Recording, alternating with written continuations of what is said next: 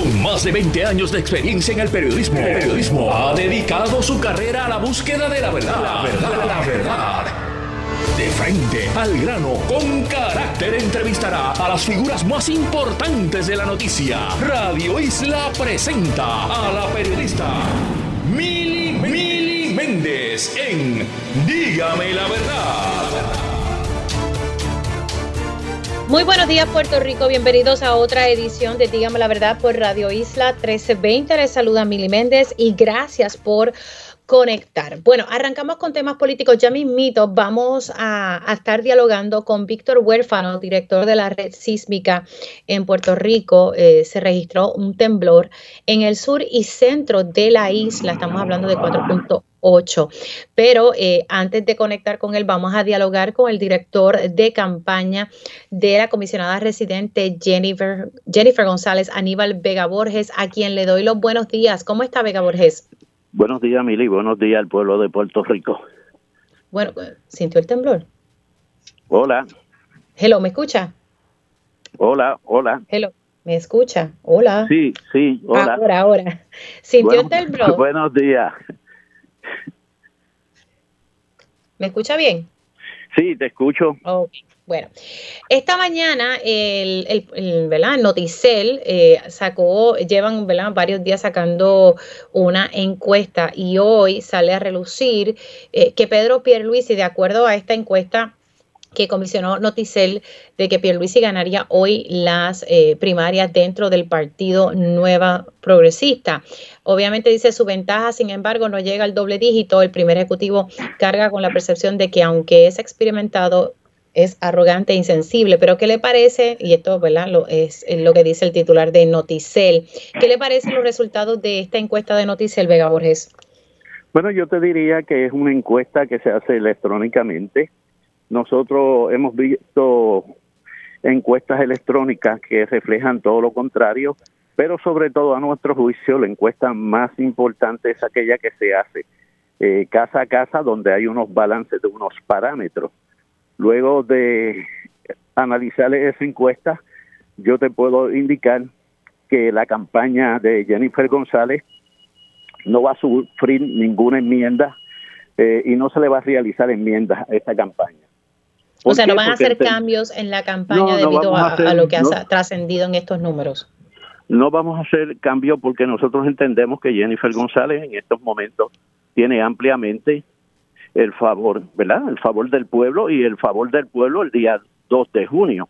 Así que no haremos ajuste ninguna en estas encuestas y sí te puedo indicar también al compañero Edmundo que le dijo que le daba hasta el 5 de noviembre a Jennifer González para que desistiera de la candidatura a la gobernación, pues le quiero indicar, ¿verdad? Y desde ayer se lo notificamos que Jennifer González va a ser la próxima candidata por el Partido No Progresista a la gobernación, eso está claro, y que no importa lo que recaude Pedro Pierluisi, del dinero, podemos estipular que va a recaudar más dinero que Jennifer González, estipulado.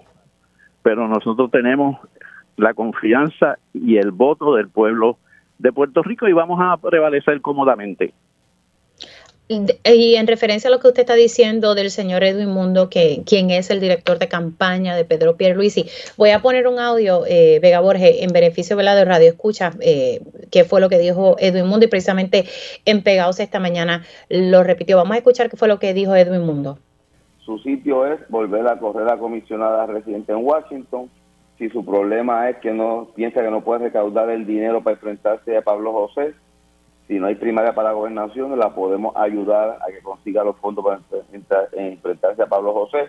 Así que eh, lo que no debe hacer es, eh, con una primaria, provocar que todo el mundo sabe el resultado final, provocar que al final el PNP se gaste los 5 millones de dólares que puede tener en enero para enfrentarse a ella cuando no tiene ninguna oportunidad y tengamos nosotros que volver a empezar desde cero en julio a buscar dinero para enfrentar a los verdaderos enemigos del PNP, que son el Partido Popular y la izquierda puertorriqueña.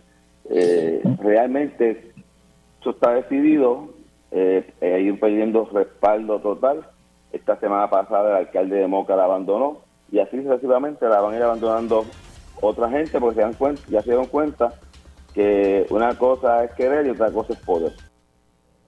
Ahí usted escuchó, ¿verdad? Lo que dijo Edwin Mundo eh, relacionado a que pues ella debe correr como comisionada. Sí yo, sí, yo escuché las expresiones del compañero Edwin Mundo y sí te puedo indicar que hay una situación real. Ellos necesitan recaudar más dinero y lo van a recaudar, yo creo que van a recaudar, de 5 a 6 millones de dólares y lo deben de gastar en la primaria, porque no tengan esa preocupación de que lo van a gastar en primaria y después se van a quedar pelados y tienen que recaudar fondos para ir a la elección, porque Pedro Pierluisi no va a prevalecer en esta campaña de primarista. Así que gasten todo. Gástenlo todo en la primaria.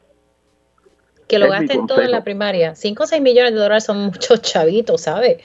Bueno, tiene dinero para un montón de anuncios, pero respectivamente los de anuncios, el voto no se compra y el pueblo está claro. Va a votar por Jennifer González. Así que que no le den hasta hasta noviembre porque eso no va a pasar de que ella corra nuevamente para comisionada. No, no metan miedo con que tiene mucho dinero. ¿Usted cree que se busca meter miedo?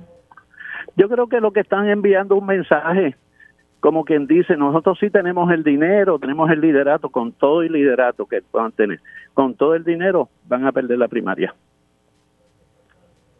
Con todo el dinero van a perder la primaria. Eso está claro. Vamos, esta mañana también se hizo un señalamiento de que Jennifer González tiene abogados desaforados. Ese señalamiento lo hizo Edwin Mundo esta mañana en Pegaos. Eh, ¿qué, ustedes tienen que decir sobre eso? Que se tiene que... Voy, voy, a ponerle sonido. Déjeme ponerle sonido para que no, ¿verdad? Eh, pueda escucharlo directamente de la voz de Edwin Mundo. Vamos a escuchar qué fue lo que dijo Edwin Mundo esta mañana, donde hace una denuncia de que Jennifer González tiene abogados desaforados.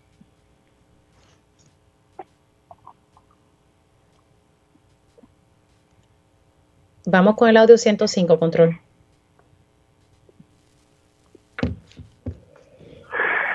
¿Quiénes son esos abogados desaforados que están en el grupo de Jennifer? Ella sabe, ella sabe y, y no lo debe enviar, no lo debe enviar de portavoces porque se hace daño a ella y hace daño al partido. Abogados desaforados. Bueno, los que funcionan de portavoces que uno escucha son, yo, este, el exalcalde de Tuabaja. Y... No, no, no, Aníbal es una persona seria. Aunque se ha prestado últimamente Oriol, a, Oriol. decir lo que no. No, Oriol tampoco. ¿Y es quién más de la campaña. Vale. Y, y, y, eh, de eso se rodea la, la, la señora González, de abogados desaforados. Lo único que tú, después que salieron de Quiquito, los únicos dos que tú escuchas son estos dos, al derrotado senador de, de Cuamo y al abogado desaforado. No encuentras a nadie más que salga a dar cara por la comisionada. Pega Borges, ¿quién pues es el, abogado de al quien él está haciendo alegación, verdad, en esa denuncia? No importa quién se rodee, o sea, los candidatos es Pedro Pierluisi, candidato a una primaria dentro del Partido No Progresista, y Jennifer González. Sobre eso es que van a votar. claro, lo que pasa es que, hay un dicho, Vega Borges, usted sabe muy bien, que dime con quién anda y te diré quién eres. Olvídate del dicho. Esos son los dos que van a votar el pueblo. Entre Pedro Pierluisi y Jennifer González. Y el pueblo está claro. El pueblo está pero claro. si la gente, pero, pero si la gente está pendiente, ¿quién tiene en su equipo cada candidato? Eso está claro. El pueblo va a votar entre Pedro Pierluisi y Jennifer González. Esos son los dos candidatos. Claro, pero la gente sí está pendiente quién está pues acompañando al candidato, ¿verdad? Eh, quiénes forman parte de su equipo. Eso sí tiene mucho que ver, aunque al final del día la gente vote por los candidatos, pero eh, esa denuncia que dijo Edwin Mundo es falsa. Yo desconozco a quién se refiere, le puedes preguntar a Edwin Mundo. Yo sí lo que te puedo indicar constantemente de que hay personas que, mira, hay esta persona, los, los confinados votan no van a votar los confinados. ¿De qué está hablando Edwin Mundo? Si los confinados tienen derecho a votar. Así que, Así que van a Ustedes votar por conocen Pedro a quién él se refiere. Pedro Pierluisi y Jennifer González. Que no metan miedo, ahí están. Vamos a ver. Eso suena como un como un slogan de campaña, que no metan miedo. Ahora, por último, eh, el representante José Enrique Meléndez, aunque él dice que, que no que no va a seguir hablando del tema luego de que Jennifer González hiciera unas expresiones el viernes, él ¿verdad? Eh, dice que, que, no está mintiendo aquí, que está diciendo eh, la verdad. ¿Qué realmente pasó? Porque ¿verdad? unos dicen una cosa y, y, y Jennifer González dice otra. Eh, ¿Qué está pasando aquí con, con, con el representante Jennifer, José Enrique Meléndez? Jennifer González dijo que el caso de Quiquito es un caso cerrado para ella. ¿Quién dijo la verdad? Caso cerrado para Jennifer González. Ya no quieren ya hablar más del tema. Vamos Aunque a ver sostiene al final, que él está vamos, diciendo la verdad. Vamos, vamos al final a ver si él radica o no radica. El tiempo, el tiempo dirá. Pero sobre los números, ustedes no están preocupados. Pues sobre los números no estamos preocupados ninguno de los números. Estamos claros que Jennifer González tiene una amplia ventaja ahora y va a prevalecer y no se va a reducir esa amplia ventaja que tiene ahora y llegado a las elecciones se va a mantener también de la primaria del PNP. Eh, ¿Ustedes han hecho ya números? ¿Perdón? ¿Ustedes han hecho números? Nosotros hemos visto números, distintos números hemos visto, distintas encuestas, distintos métodos y estamos tranquilos. Claro, pero usted, una cosa es ver números y una cosa es hacer números. ¿Han hecho números? Las personas que hacen los números, nosotros hemos visto muchas este, métodos de, de encuesta y estamos confiados. Alguien me manda aquí una pregunta, eh, que porque usted hace el comentario de los convictos. ¿Perdón? De los confinados. ¿Por qué hace el comentario de, la, de los confinados? Hago el me comentario mandan esta confinado pregunta. porque la ley, la ley dispone que los confinados votan y esa es la realidad. Y personas que han salido convictos votan también y personas que han sido desaforados votan también. Por eso es que lo hago porque la ley dispone eso. Eso fue justo después de hacer el comentario de que en la campaña de Jennifer González había abogados que estaban desaforados. Pues lo hago porque si están desaforados tienen derecho a votar también. Vega Borges, gracias por haber estado disponible. Gracias a ustedes. Se me cuida mucho. Ahí ustedes escucharon al director de campaña de Jennifer González, Aníbal Vega Borges. Interesante. Eh, vamos a, ok, vamos con, con, mi próximo tema en lo que podemos conectar con el director de la red sísmica, eh, Víctor Huérfano, y es que se registró un temblor eh, en el sur y, y, el centro de la isla, y pues esto está provocando, esto cada vez que surgen estas notas de que de que se ha dado un temblor, pues siempre provoca un poco de ansiedad por lo que pasó hace unos años atrás eh, con los temblores en, en, el sur. Así que cuando tengamos la posibilidad de conectar con Víctor Huéfano, pues entonces vamos con él.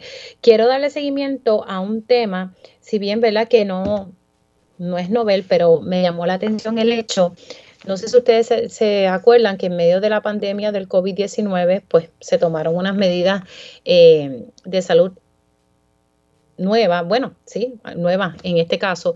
Y en el caso de los dentistas, ellos comenzaron a cobrar lo que se llama un, co, un COVID fee. Eh, pues nada, tienen que.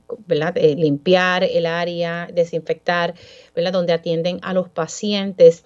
Ya el COVID, ¿verdad? Desde de Estados Unidos, pues ya no es esta emergencia, aunque sí existe entre nosotros y muchos nos preguntamos eh, por qué se sigue cobrando el COVID fee y pues vamos a estar dialogando precisamente con, con una dentista y la expresidenta del Colegio de Cirujanos Dentista para que nos pueda explicar qué es lo que está pasando aquí. En un momento dado los planes médicos estaban cubriendo este COVID fee y pues ahora esto se le está cobrando a los pacientes. Eh, vamos a estar conectando con eh, la doctora Licelis Reyes. Muy buenos días, ¿cómo está? Sí, buenos días, Mili. Un saludo a tu radio escucha. ¿De cuánto es más o menos ese COVID fee que se le está cobrando a los pacientes, doctora? Pues mira, este, Mili, este, esto es un código que le han puesto erróneamente COVID fee. Pero realmente este es un código establecido por la Asociación Dental Americana cuando surge la pandemia y realmente se llama un es un código de protección personal.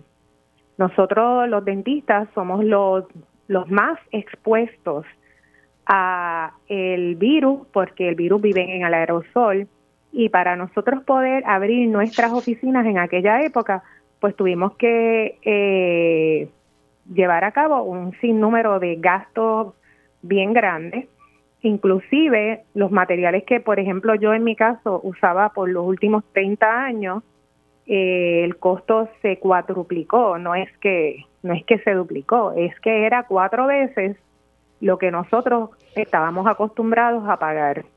Eso no ha cambiado porque aunque ya no hay emergencia, pero sí sabemos que todos usan guantes, usan mascarillas, inclusive yo yo tuve que a, contratar dos empleadas adicionales que lo único que se dedican es a esterilizar las unidades una vez se levanta el paciente. O sea que la realidad es que para nosotros, aunque la emergencia terminó, para nosotros esto no ha acabado. Claro, pero entonces, ¿de, de cuánto estamos hablando? Eh, que, o sea, este, este, este este cargo, para no entonces decirlo el COVID fee, se le está cobrando a los pacientes?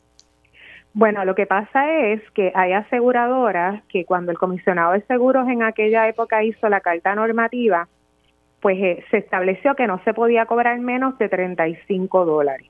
Con el tiempo esto ha cambiado. Por ejemplo, el plan de salud del gobierno paga 15 dólares. Todas las aseguradoras que están bajo el plan de salud del gobierno pagan 15 dólares.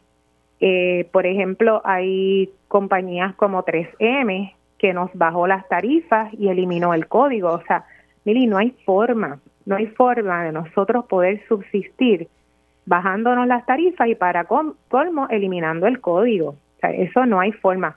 Cada, cada dentista tiene su, su prioridad y deciden cobrar lo que ellos de, lo que ellos quieran, porque la realidad es que no todos no todos tenemos un gasto operacional igual.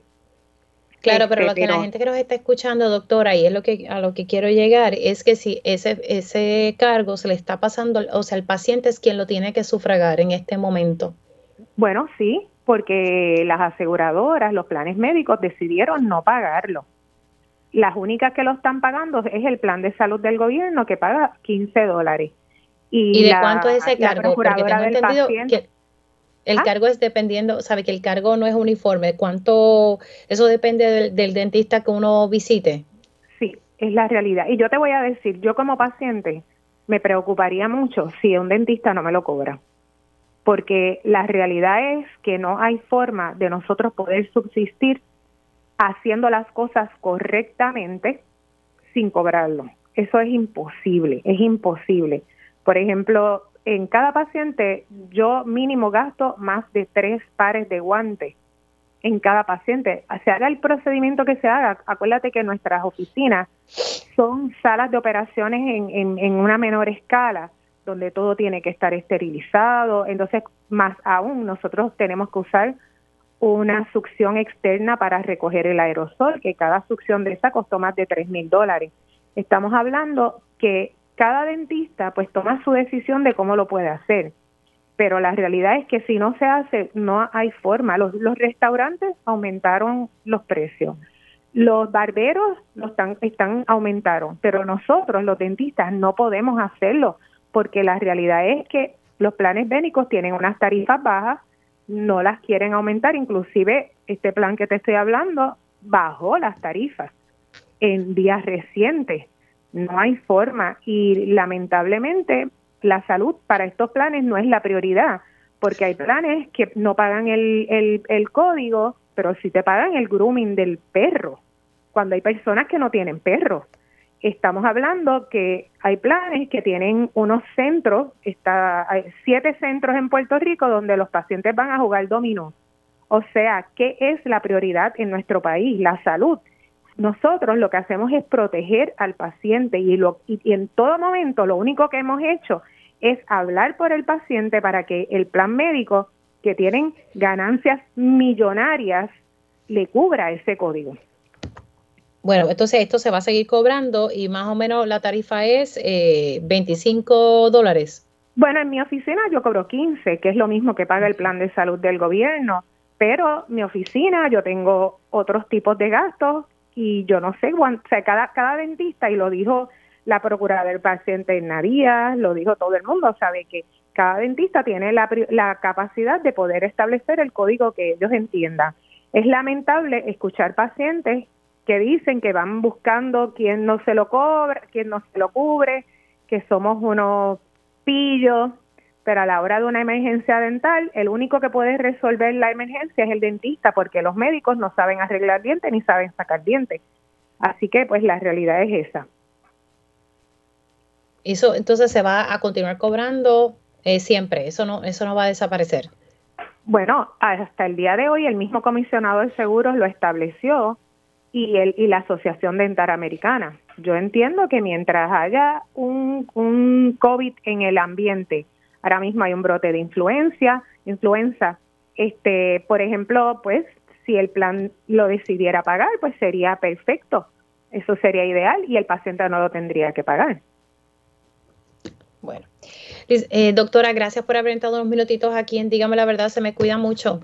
Sí, gracias Mili, siempre por la oportunidad. Gracias. Un abrazo. La doctora Licelis Reyes, dentista y expresidenta del Colegio de Dentistas, hablando un poco sobre este COVID fee, eh, que es básicamente un cobro por un, un código de protección personal que tienen que seguir los dentistas eh, luego ¿verdad? De, de, de esta pandemia. Ya no hay una emergencia, pero sigue el cargo eh, vigente y los doctores sí lo siguen tocando. Importante, eh, como les dijimos ahorita, eh, se registra un temblor en el sur y en el centro de la isla y como consecuencia de ello, Cybernews está reportando que el Departamento de Educación informó que se llevaron a cabo desalojos en algunas escuelas como medida preventiva. Así que también vamos a estar pendientes a, esa información que, se publica de desalojos en escuelas tras, tras, darse ¿verdad? este temblor de una magnitud de 4.8. Nosotros hacemos una pausa y al regreso estaremos hablando sobre la situación de seguridad en el municipio de San Juan.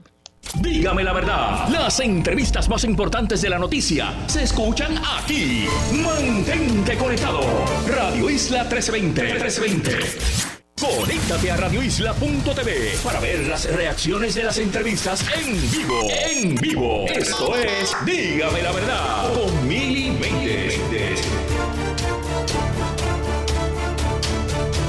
Y ya estamos de regreso aquí en Dígame la Verdad por Radio Isla 1320. Les saluda Mili Méndez. Vamos a hablar de temas de seguridad en el municipio de San Juan. Este fin de semana eh, surgió eh, un incidente eh, en un establecimiento de Santurce. Estamos hablando de una balacera que dejó cinco heridos.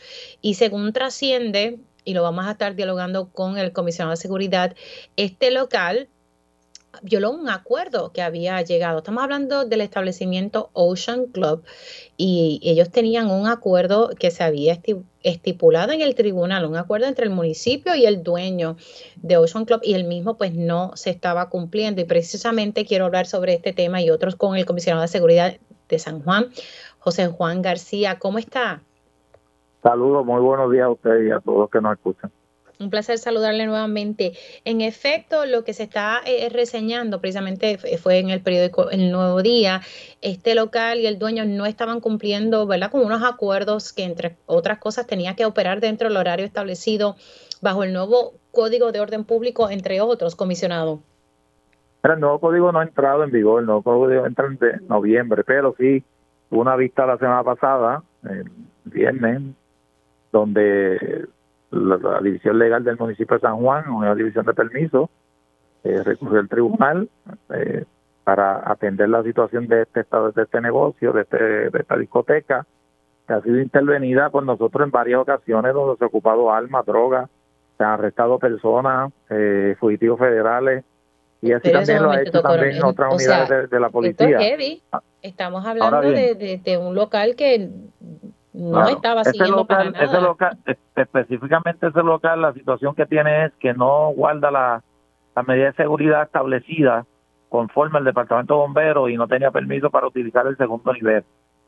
Ahora bien, él, el dueño de ese, de ese local ha incumplido en todas las ocasiones. Eh, ese local puede asistir alrededor aproximadamente 200 personas. Cuando hemos llegado allí, hemos tenido que desalojar un poco primero para poder entrar por seguridad, porque hay sobre 400 personas ahí dentro, ¿verdad? Y este señor ha violado todos los acuerdos eh, relacionados a las intervenciones que se han hecho allí en el procedimiento administrativo de la reglamentación el, responsablemente eh, el municipio de San Juan fue en auxilio del tribunal, hubieron unos acuerdos y él incumplió. Nuevamente se está preparando hoy el municipio de San Juan para volver al tribunal y solicitar el cierre de este local, ya que esta persona insiste, insiste en violar y no y, y la reglamentación, ¿verdad? Y los acuerdos que se establecieron, ese lugar específicamente como está no tiene no tiene medidas de seguridad y eh, eh, eh, la cantidad de personas de jóvenes que asisten ahí eh, este esta persona si no cumple pone en riesgo la vida de personas ahí no tan solo por la situación que ocurrió sino por la estructura deficiencias estructurales que tiene ese local y esto llevó a que ocurriera lamentablemente una, una persona saca un arma de fuego dentro de ese establecimiento y como todos ya sabemos, eh, le causó herida a cinco personas eh, en, ese lugar que fueron transportadas a distintos, a distintos hospitales del área de San Juan. Comisionado, eh, usted me estaba diciendo al principio de la entrevista que han tenido que intervenir en varias ocasiones. O sea, usted me dijo que eh, por porque encontraron armas, eh, drogas y, qué más. Ahí se, se, ha encontrado armas, no una arma, ahí se ha encontrado, si mal no recuerdo, sobre 8 a 10 armas de fuego, modificada para disparar en automático. Ahí se ha arrestado personas como, como un fugitivo federal, se, han ocupado vehículos en, la, en los alrededores con, eh, con propiedad ilegal eh, y se, se ha detenido personas también en otros casos, ¿verdad?, donde se ha intervenido. Ahora bien, ese lugar ha sido intervenido por nosotros en tres ocasiones. La policía de Puerto Rico también ha intervenido ahí. Por eso, responsablemente, nosotros eh, levantamos un expediente a través de la edición de permiso, quienes nos acompañan, eh, bomberos nos acompañan en estas intervenciones, así como la Comisión de Juego y otros departamentos. Eh, y la edición legal del municipio de San Juan se preparó y fue al tribunal. Le dieron oportunidad de poder corregir. No las ha corregido, sigue operando de manera ilegal, en el sentido de que no ha, no ha resuelto el problema de seguridad estructural que tiene allí y, los señalamientos que se le hayan hecho, ¿verdad? Eh, por eso es que hoy ya la división legal se está preparando nuevamente para en el auxilio del tribunal y esta vez para pedir el cierre de ese lugar, porque el dueño insiste en no cumplir con la reglamentación establecida en violación a la, al código. Le, le, pregunto, o sea, me dijo que en tres ocasiones han tenido que intervenir. Yo, yo me pregunto, ¿verdad? ¿Por qué el tribunal eh, no ha ordenado el cierre de este local, eh, ¿verdad? Porque lo que usted me está narrando es que este señor no sigue las reglas y, por más que se llegan a unos acuerdos, ¿verdad? Como, como un acto de buena voluntad, sigue violando la ley. Pues mira, lo que te puedo decir es que nosotros hacemos el esfuerzo mayor, la policía tiene unas limitaciones en el sentido no de intervenir, no de, de señalar, no de poder detener en violación a la ley, eh, igual que la tiene la tenemos una limitación, así la misma reglamentación, la, la edición de permisos, eh, porque así está el Estado de Derecho, ¿no? La persona busca pues, su abogado y va al tribunal. El tribunal es quien determina, la policía no cierra negocios. La edición de permisos tampoco. Nosotros lo que hacemos es que levantamos un expediente para demostrarle al tribunal que esta persona sigue eh, insistiendo, igual que otros negocios en que hemos intervenido, sigue insistiendo en, en no eh, ponerse al día, ¿verdad? La reglamentación y corregir los señalamientos que se le han hecho, eh, pero le corresponde al tribunal. A veces pensamos que la, porque la policía va no, y, no cierra ese sitio o lo cierra, ¿no? Por la decisión de permiso, porque nosotros estamos limitados eh, en lo que es la reglamentación que existe, tiene que ser a través del tribunal. Bueno, ¿verdad? Y que es increíble que no, no hayan podido cerrar todavía este local. Eh, estamos diciendo que eh, en, como parte de los acuerdos de, del tribunal que usted me dijo el viernes, no solamente, ¿verdad? Que se, se, se llegó a un acuerdo de implementar el código, aunque eso entre en vigor en noviembre, incluir personal de seguridad y detectores de metales, ¿en efecto eso está ahí o no está ahí? Mira, mira, lo que yo te puedo decir relacionado a eso, nosotros hemos intervenido allí, allí hay cuatro o cinco oficiales de seguridad tienen un rótulo bien grande que dice que no se permite armas de fuego. Pero sin embargo, cuando entramos, ocupamos armas y, lo que ocurrió dentro de ese negocio fue con un arma de fuego, nueve casquillos se ocuparon allí, cinco personas heridas. O sea, ¿cuál es la realidad? Pues la realidad es que estas personas que dan seguridad responden al dueño y allí entra que el dueño diga armado o desarmado, porque está probado de que es así. Ahora, rapidito, comisionado, porque ya tengo a Víctor Huérfano en línea eh, para hablar sobre el temblor. También eh, se registró un, asesinato. Esta, eh, ¿verdad? Asesinan a un hombre y dejan otro herido en un club nocturno en Santurce. Volvemos al escenario, ¿verdad? De, los clubes nocturnos, las discotecas. Si tú te fijas, si usted se fija, ¿verdad? Perdóname que lo haya dicho tú. Si usted no, se no, fija no se preocupen. En, en, en los tres incidentes que han ocurrido, el Latino Pop, que fue el antiguo Andy, Andy Pop. Allí, hace un, tiempo atrás, asesinaron al hijastro del dueño. Hace dos semanas matan al dueño. Y hace unos días, en el fin de semana, hirieron cuatro personas, ¿verdad? El mismo, es la misma situación, ¿verdad? Nosotros los atendemos, eh, la permiso lo atiende para quien le corresponde ordenar un cierre en un establecimiento, ¿verdad? Que, no, que tiene esa autoridad y evaluar lo que se presente allí es un juez y respetamos las decisiones de los tribunales, ¿verdad? Pero vemos la secuencia ahora. Esta madrugada o sucede un asesinato de una persona herida en otro club nocturno, ¿verdad? Eh, y vemos el, el mismo la misma consecuencia, ¿no? Ahí se ha intervenido, cuando yo estuve en negocio de drogas, se intervino, en varias ocasiones, ocuparon armas, arrestaban personas. ¿En este otro club? ahí hubo un doble asesinato frente a ese lugar también hace un tiempo atrás. Ahí la División de Drogas de San Juan ha intervenido en sin ocasiones. Nosotros hemos intervenido en una cantidad de, de, situaciones ahí. El mismo proceso. Hay que levantar un expediente y demostrarle al tribunal que ese lugar es un alto riesgo para la seguridad de las personas. Pero, ¿verdad? La policía, vuelve y te digo, nosotros hacemos nuestro trabajo, eh, la división de permiso hace su trabajo, la división legal hace su trabajo y vamos hacia el tribunal, ¿verdad? A presentar eh, distintos casos y el Estado de Derecho es el tribunal quien determina si continúa operando como debe de ser, que tiene que corregir los señalamientos, si, si va a operar de cierto horario o si va a hacer un cierre como tal, ¿verdad? Eh, y lo que quiero decir, ¿verdad? Te lo explico así, porque la percepción es de que la policía llega y no cerró. No podemos cerrarlo, ¿ok? Ni con el código nuevo ni con el código viejo. El código nuevo entra el 9 de noviembre eh, y veremos. Ahora sí, es más riguroso en cuanto a los horarios de expendio de bebidas alcohólicas, ¿verdad? De lunes a miércoles, de a jueves, hasta la 1 de la mañana y de, y de viernes a domingo. Y se podría extender si el día feriado hasta las 2 de la madrugada. Y si ya creamos, aparte de toda la policía, una unidad especializada ya con su con, con sus vehículos, con su personal, sobre 20 policías que van a estar unos grupos de día y otros de noche a cargo del capitán Javier Torres, eh, que van a darle directa atención a este código eh, en unión a toda la Policía Municipal de San Juan y, asimismo a la Policía del Estado. Comisionado, gracias por haber entrado unos minutitos. Vamos a ver si podemos coordinar para poder hablar con, ¿verdad? con más detenimiento.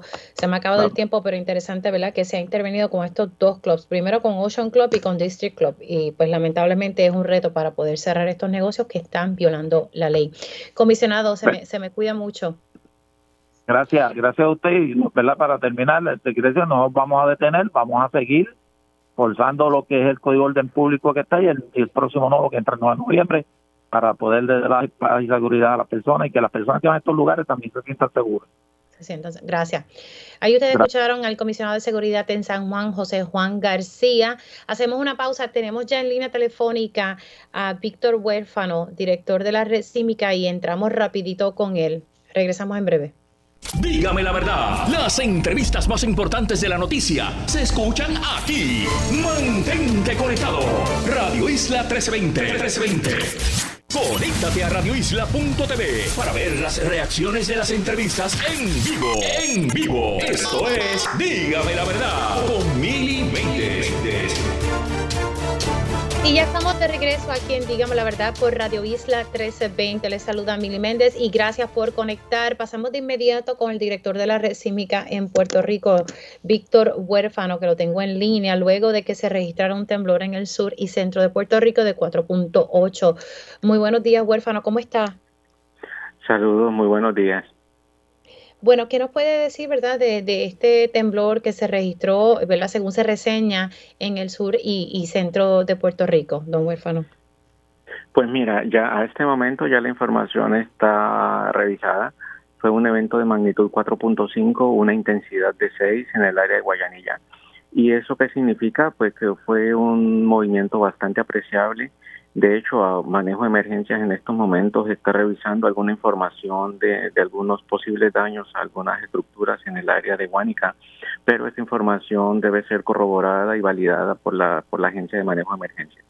Eh, así que eh, esa, eso es probable que haya, que haya ocurrido.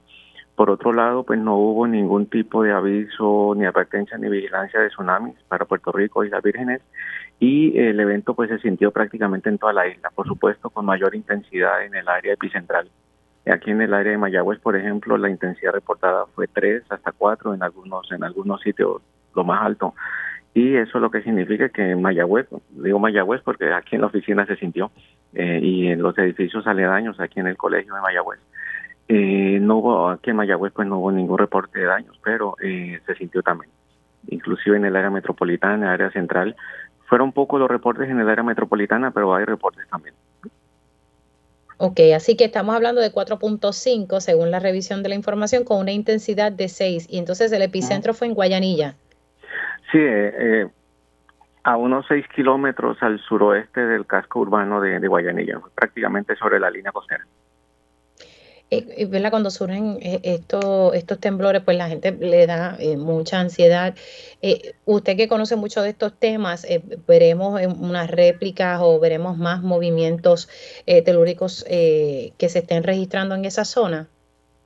Pues mira, por lo que hemos observado desde que comenzó la secuencia, estoy hablando del 28 de diciembre de 2019, cuando ocurre este tipo de movimientos, eh, por lo general hay, hay réplicas asociadas a los eventos principales. Este evento de hoy, pues, es un evento eh, importante, un evento que ya de hecho durante la mañana hemos visto ya cuatro o cinco réplicas que están asociadas directamente a ese, a ese evento. Ninguno ha sido reportado por la población, aparte del evento principal. Y eh, es, esto forma parte de la secuencia que nos está afectando ya desde hace eh, unos, unos años y eh, continuarán. Acuérdense lo que hemos eh, venido notificando, que esta secuencia que va desde Lajas hasta Ponce, más o menos, en esta zona suroeste de Puerto Rico, pues esa secuencia sigue vigente. Y estos eventos son un recordatorio de esa, de esa actividad eh, y también para la población es una, un recordatorio de que no, no podemos dejar de un lado los temblores, porque esto pueden ocurrir en cualquier momento. Sí, que ellos van a estar ah, registrando, se van a seguir entre nosotros eh, esos movimientos. Pero interesante que cinco réplicas luego de, del evento principal de esta mañana, que cuya intensidad fue de 4.5. De magnitud. Sí, la magnitud de 4.5, sí, la intensidad de 6. Y como le digo, eso eso forma parte de este tipo de, de eventos. Por un lado, al ser tan superficial, estamos hablando de que fue una profundidad de 10 kilómetros al ser tan cercano a la zona poblada, pues eso fue la razón por la cual se sintió tan apreciable. Eh, y eh, que hay varias eh, varias sistemas de fallas en esta zona, ¿no? no solamente la Montalva, tenemos el cañón de Guayanilla, tenemos la falla, una falla en Ponce, bajo Tasmania, ya más abajito un poquito al sur, las fallas de investigador. Así que es una zona un tanto compleja con varios sistemas de fallas y, y esa cuando ocurren eventos así de, importancia, lo que hace es que hay como una renatización de esas, eh, de, esas fallas y entonces por eso generan este tipo de, eventos asociados. Así que tenemos, no se puede bajar la guardia y siempre tener ese plan ahí vigente, eh, porque pues ahí estamos viendo, ¿verdad? como usted dice, es una zona compleja y, siempre se están sintiendo estos eh, movimientos telúricos. Así que gracias por entrar con nosotros, huérfano, unos minutitos. Sé que está ahí agobiado porque está todo el mundo llamándole eh, sobre para tener la información más reciente sobre esto.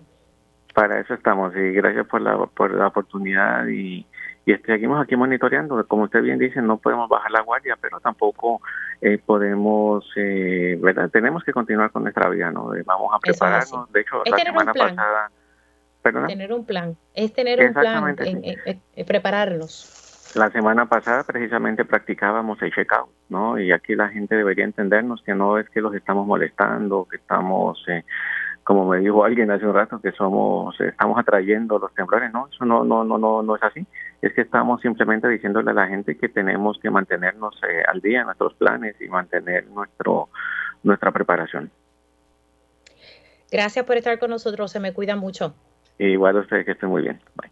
Como no, Víctor Huérfano, director de la Red en Puerto Rico, eh, quien dice que esto, este evento principal, o sea, se registra eh, un temblor de 4.5, ellos revisan siempre los datos, 4.5 de magnitud e intensidad de 6. Lo interesante es que él dice que el epicentro ¿verdad? estuvo cerca eh, de una zona poblada, o sea, cerca del, casco urbano de Guayanilla, y se sintió bastante y que también se sintió en toda la isla, pero especialmente ¿verdad? en esa zona sur central y, y, que nos recuerda ¿verdad? que esto es una zona bastante compleja. Interesante que luego de este evento principal de 4.5 de magnitud, se han registrado ya cinco eh, réplicas. Así que importante, ¿verdad? Como no, buscamos crear ansiedad, sino que ustedes siempre tengan su plan eh, vigente y sepan, ¿verdad? Que en, caso de ocurrir un temblor, dónde se va a encontrar con su familia, con sus seres queridos. Esto es sumamente importante, ¿verdad? Tenerlo muy, muy presente. Siendo las 10 y 47, eh, voy a pasar con mi próxima entrevista y vamos a estar hablando ante el hecho de que el Supremo, el Tribunal Supremo de Puerto Rico, eliminó la colegiación compulsoria del Colegio de Técnicos de Refrigeración y Aires Acondicionados en Puerto Rico. Tengo a su presidente, Jeremías Santana Castro. Muy buenos días, ¿cómo está usted? Bien, gracias al Señor, buenos días. Bueno, ¿qué, qué, qué verdad, eh, la reacción de ustedes ante esta determinación del, del Tribunal eh, Supremo? Ya, ya nosotros pues estábamos preparados para este evento y para esta decisión que, pues, que tomara el Tribunal Supremo, porque nosotros como colegio pues ofrecemos muchos beneficios al técnico colegiado y ya pues estábamos preparados para este evento, para cualquier decisión que tomaran. Ahora, pero ustedes van a pedir una revisión. No, no vamos a pedir, no vamos a pedir la revisión. Ok, entonces eh, cuando me dice que estaban preparados, eh, ¿qué entonces ajustes va a estar haciendo el, colegio? Hábleme ¿verdad? Un, poquito ¿verdad? sobre la importancia de, las labores que hace el colegio. Bueno, vamos a seguir dando servicio porque nosotros pues damos servicio, una es ayuda al técnico, una aportación que le hacemos en ayuda al técnico, eh, la educación continua va a seguir siendo de gratis, que es el único colegio que la da de gratis para las horas crédito que tienen que tener. Eh, sobre 5, 6, 7, 8 adiestramientos anuales, lo, lo, necesario para que el técnico esté familiarizado y dé buenos servicios a la ciudadanía, aumentar más los beneficios para el técnico, o sea, que una forma de atracción y de mantenerlo aquí a ellos. Así que ustedes no van a poder, de más o menos cuánto era la cuota que ustedes le, le cobraban a los colegiados. La cuota son 100 dólares que el colegiado paga anual con todos esos beneficios. Ok, pero entonces eh, ellos van a, obviamente no es obligado, pero sí ustedes piden que continúen eh, pagando esa cuota o cómo lo van a estar trabajando. Ahora, como dice el, Supremo, pues ahora es el que quiere estar ¿verdad? colegiado, pero al, seguir abundando más en estos beneficios, creo que el técnico se va a mantener mucho más contestado por la página de Facebook que tenemos del colegio, cuando estamos en la calle, que van a seguir en el colegio, porque no hay ningún otro colegio que le dé esos beneficios como le damos nosotros y que la educación continua es de gratis, cuando otros le cubran una suma bastante grande. El único que da todos estos servicios gratis somos nosotros. Ahora, ¿cómo se beneficia eh, el consumidor ante el hecho ¿verdad? de que, ustedes existan? Y, y, porque usualmente lo que hace el consumidor es que en ocasiones entran a las páginas de los distintos colegios para ver quién está colegiado, quién no. Miren, esto es algo preocupante, Emilia, en base a esto, al no colegiado, porque nosotros le entregamos un carnet de identificación al colegiado todos los años fiscal al 30 de junio, al, primer, al, al, del 1 de julio de este año al 30 de junio del próximo año, es que tiene un carnet vigente. ¿Qué pasa? Que al no tener eso, eh, el cliente, la ciudadanía, no puede ver si el técnico está licenciado o colegiado. En ese caso, es un poquito retante y puede que no lo sea, no sea un técnico licenciado. En ese caso, ahora, o sea, que puede cogerse el chance de que no sea licenciado y no tenga el expertise, porque es una profesión regulada, encima de refrigerante, o sea, que es un riesgo que se corre la ciudadanía porque ahora menos todavía no se van a identificar. Cuando ya el colegiado nosotros tenemos un carnet todos los años que se identifica con su número de licencia y que está al día. Es un poquito, va a ser un poquito difícil para ellos. Sí, pero es importante ¿verdad? que las personas siempre entren a la página y vean que, que estos técnicos estén certificados, porque al final del día usted se evita el rollo de que le cometan un fraude y, una persona que no esté certificada y no sepa qué esté haciendo, esté en su casa haciendo unas labores que son sumamente importantes. Es un riesgo que entren a la página del colegio, que es libre, la página web, o puede llamar al número telefónico de las oficinas y verificar en esa página que el técnico esté licenciado al día. Ya en eso tomaría un riesgo y al contratar y pedir un servicio, pues se van a escabullir, puede haber fraude, no le van a dar cara, porque nosotros tenemos una plataforma donde si un cliente como usted llama, yo le encuentro por el número de sello y número de licencia, mira, fue Jeremías Santana, mire, está aquí, le va a responder, va a ir para allá mañana, pero en cuanto a esto, va a ser difícil, o sea, quien coge el riesgo es el consumidor, siempre pedirle los credenciales, si no los tiene, pues dice, mira, pues no te quiero aquí. Sí, sí, hay que tener cuidado. Hay que hacer primero un poquito de, investigación antes de contratar ¿verdad? a distintos profesionales. Se me cuida mucho. Nosotros tenemos un cuerpo de inspectores bastante grande que estamos en esto en la calle todo el tiempo. Yo recibo a veces sobre tres querellas diarias de compañías que se rotulan por ahí, pero no tienen el licenciamiento. Entonces yo digo, mira, ahí yo no tengo jurisdicción, ahí yo no puedo hacer nada eso estuvo usted de contratarlo, ¿sabes? Que ahí que el, consumidor, yo quiero que el consumidor en este momento escucha que le pida los credenciales, porque el colegiado está adiestrado con training todo el año para poder darle servicio. Eh, ¿Cuántas, querellas, ¿Cuántas querellas me dijo que reciben? Sobre tres diarias, que estamos hablando por cinco días son 15, por un mes son 60 todos los días. E, e, e, ese es el problema, ese es el problema grande, que a veces el cliente no le pide los credenciales a la persona, pídaselo, ni aún en el gobierno, pídaselo, para que usted ¿verdad? no pierda su inversión. Y otro, que el técnico licenciado le entregue una certificación, que es un documento legal y oficial, con un número de sello y un número de licencia, garantizando el trabajo. El que no es licenciado no puede garantizar un trabajo porque no entregue esa certificación. Santana, gracias por haber entrado con nosotros, pero eso es bastante, eh, ¿verdad? Tres querellas diarias, se suman que 60 querellas al mes, eso es bastante. Se me cuida mucho. Bien, gracias por la mano oportunidad. Buenos días. Cómo no. Jeremías Santana Castro, presidente del Colegio Técnico de Refrigeración y Aire Acondicionado en Puerto Rico, aquí diciendo, el, eh, eh, el Supremo, ¿verdad? Eh, eliminó la colegiación compulsoria de este gremio, pero querellas, wow, tres querellas diarias, según nos dice el presidente del Colegio de Técnicos de Refrigeración. Hacemos una pausa y al regreso vamos a estar hablando con el Departamento de Educación sobre el desalojo de algunas escuelas en el área sur de Puerto Rico luego del temblor y también vamos a estar hablando con el licenciado Juan Dalmau y el licenciado Luis Dávila Pernas. Regresamos en breve. Dígame la verdad, las entrevistas más importantes de la noticia se escuchan aquí. Mantente conectado. Radio Isla 1320. 1320. Conéctate a radioisla.tv para ver las reacciones de las entrevistas en vivo. En vivo. Esto es Dígame la verdad con Mili Y comenzamos oficialmente esta segunda hora de Dígame la Verdad por Radio Isla 1320. Les saluda Mili Méndez y gracias por conectar. Si usted se perdió algún detalle de la primera hora de Dígame la Verdad, recuerde que en horas de la tarde siempre se hace disponible la versión podcast de este y otros programas de Radio Isla 1320. Usted lo que tiene que hacer es entrar en su plataforma favorita de podcast. Y otra opción que tiene es entrar a radioisla.tv en la pestaña donde dice podcast, ahí usted va a encontrar todos los programas de Radio Isla 1320 y usted puede escucharlo en cualquier momento. Y luego de terminar el programa, siempre se hace disponible la versión del Facebook Live de Radio Isla 1320 y de este programa Dígame la verdad.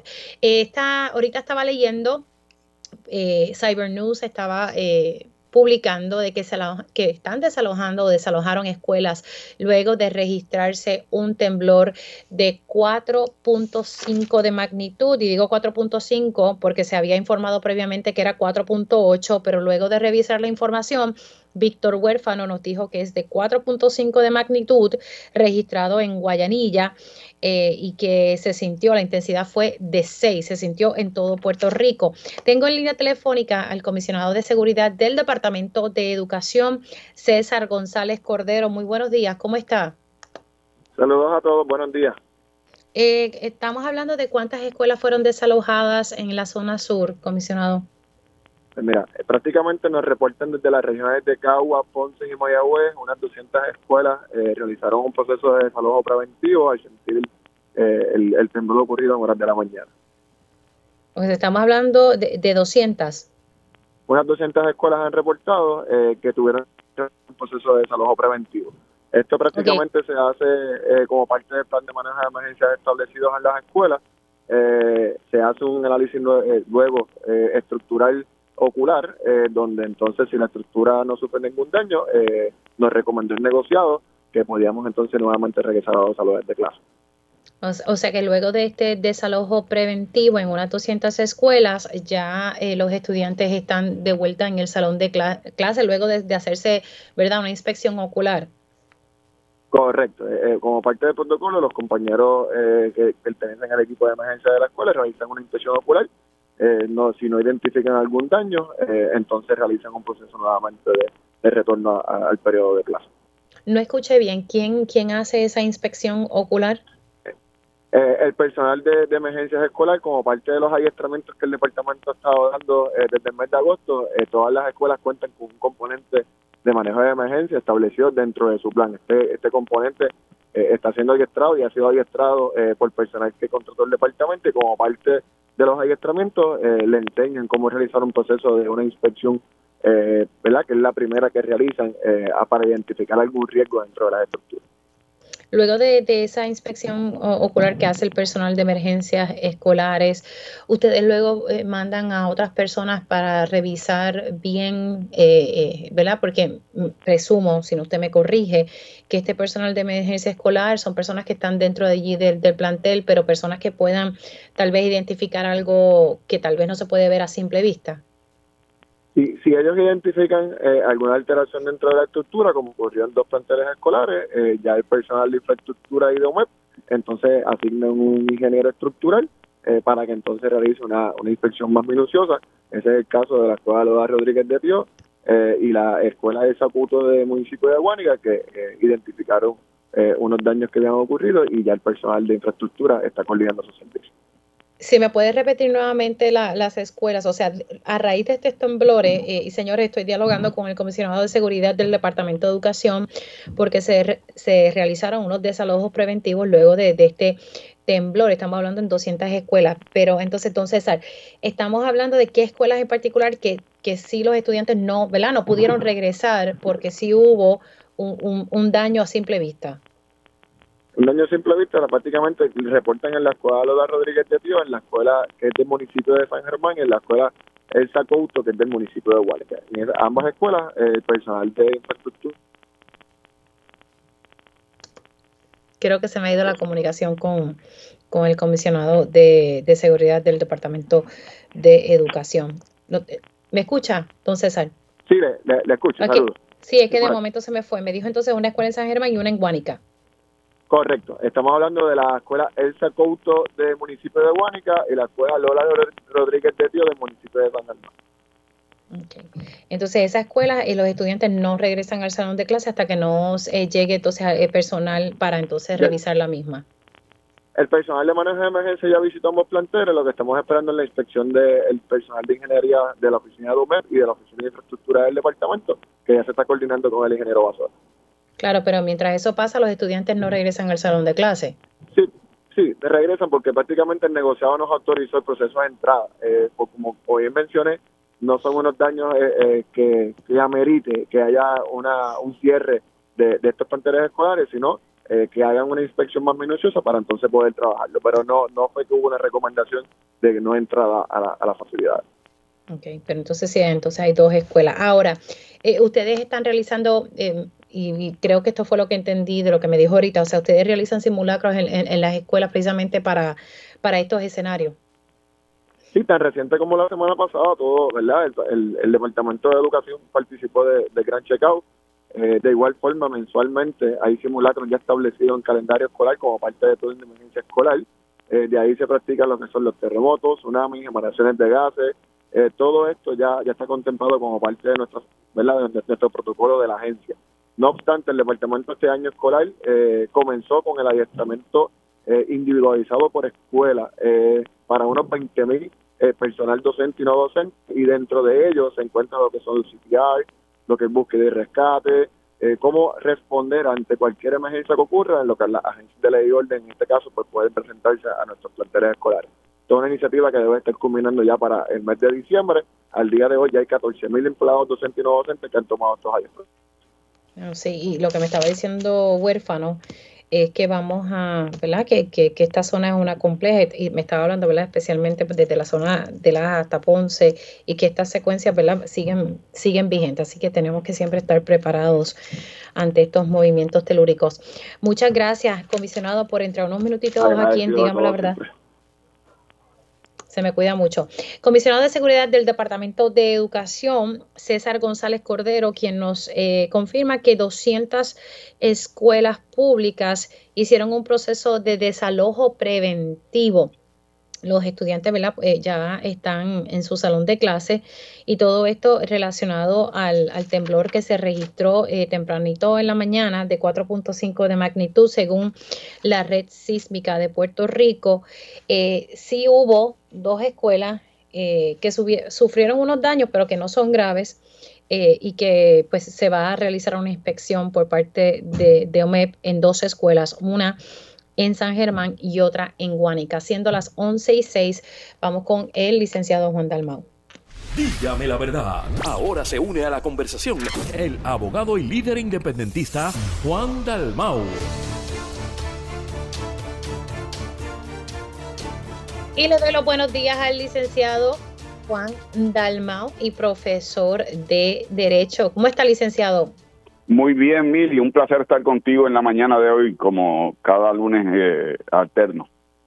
Mire, ¿sintió el temblor? Sí, me encuentro muy bien, me encuentro muy bien. No, no, pero si sintió el temblor. No, no, no sentí el temblor. No, sentí nada tampoco, ay padre. Eh, y eso que me estaba diciendo Víctor Huérfano, que se sintió en toda la isla, y, de verdad que los últimos yo no, gracias a Dios, no los, no los he sentido. Bueno donde sí hay un temblor en el área de la política, de la política, especialmente en, Dios mío, entre la campaña, especialmente los directores. Vamos a hablar en propiedad de, campaña de Jennifer González y Pedro Pierluisi. O sea, se están diciendo de todo, aunque se están aguantando un poco, pero sí. Eh, está bastante fuertecito y los números, voy a comenzar con este tema porque es que me llamó mucho la atención las reacciones que dan de parte y parte, pero de acuerdo a esta encuesta que está publicando Noticel en el día de hoy, estamos hablando de que Pierluisi tiene una ventaja sobre, sobre Jennifer González. Me decía Vega Borges que las encuestas que son importantes son las que son de casa a casa y no las que se hacen de manera electrónica. Según eh, los números de Noticel, Pedro Pierluisi sacaría un 50.4% versus Jennifer González con un 42.4%. Entonces, no estoy seguro, es un 4.2 y por ninguno 3.1. Esos números, ¿verdad? Siempre hay que tomarlo en cuenta. ¿Qué, le parece, ¿verdad? Estos números y después pasamos al Partido Popular Democrático. Bueno, mira, en primer lugar, yo creo que no son buenas noticias para la comisionada residente porque independientemente que uno quiera hacer un análisis de la metodología o cómo es que se realiza la encuesta, eh, la premisa por la cual se ha construido el argumento de que Jennifer González reta a Pedro Pierluisi es porque ya tiene un apoyo aplastante. Y en esta encuesta eh, eso no se refleja así, al contrario, eh, se refleja como, como que ella perdería esa primaria. Y por lo tanto yo creo que eso denota que en, en, el Partido Nuevo Progresista la primaria lo, lo que le ha estimulado, y yo lo he dicho en otras ocasiones contigo, lo que le ha estimulado no es tanto una diferencia de visión, una diferencia eh, de, de lo que es la política pública que debe implementarse en Puerto Rico, una diferencia en la eficacia en cómo se debe gobernar. Eso no está planteado. Lo que está planteado son apetitos personales. El que es incumbente que quiere permanecer en su puesto y la que piensa que es su momento para ocupar el puesto. Eh, y más que todo, esta no es una primaria entre esas dos figuras. La primaria no es entre Jennifer González y Pedro Pierluisi. La primaria es entre las personas que están tras bastidores. Aquellos que están cerca del gobernador, que quieren que el gobernador siga siendo gobernador, para ellos continuar amasando sus bolsillos y teniendo influencia en las determinaciones de política pública y aquellos que se sienten que han sido defenestrados del gobierno de Pierluisi, que están cerca de Jennifer, cuando uno ve quiénes son los portavoces, quiénes son las personas que están vocales apoyando a Jennifer, son gente que no han estado eh, eh, como portavoces del PNP ni como parte del gobierno de Pierluisi, así que se sienten que con Jennifer entonces ellos estarían en posición de amasar sus bolsillos, de influir en la política pública.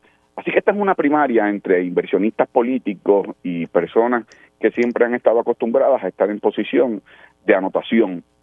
Y eso lo que tiene que hacer es subrayarle al país que esta primaria, más que todo en el caso del PNP, es una primaria por apetitos personales de unos grupos, unos que están eh, ahora mismo en la parte de arriba de la rueda y los que se sienten que quedaron en la parte de abajo y quieren estar en la parte de arriba. Bueno, esta mañana... Tú sabes los personajes que, que se han mencionado esta mañana Edwin Mundo hizo unos señalamientos hacia quienes están alrededor de, de la campaña, quienes están trabajando y, habla de abogados desaforados, eh, pero por otro lado, eh, cuando uno le pregunta a Aníbal Vega Borges, el director de campaña de Jennifer González, eh, él como que trató de como que restarle importancia porque él dice, bueno, lo que la gente va a votar por Jennifer González o por Pedro, Pedro Pierluisi. Y yo le dije, bueno, sí, pero es importante quiénes están en los equipos de campaña porque hay un dicho que dice, dime con quién andas y te diré quién eres. Y él me dice, olvídate del dicho. O sea, lo que yo entendí de sus respuestas es que él le resta a eso, eh, porque al final del día la gente lo que va es a votar por el candidato.